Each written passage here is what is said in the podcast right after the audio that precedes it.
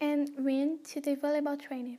Whether on the court or on the sand, you can train. This volleyball training program will help any age and any level athletic preparation for the athletic career and achieve volleyball results.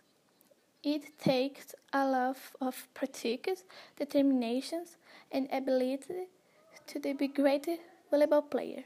Best training for parents with distance and executed headline when player pushes the ball with the inside of the arms outstretched and hands join the legs flexed. Defense training. Done in parents in the net and the exercise to be banging in the leg and jump, hitting the ball, you know, has a cute.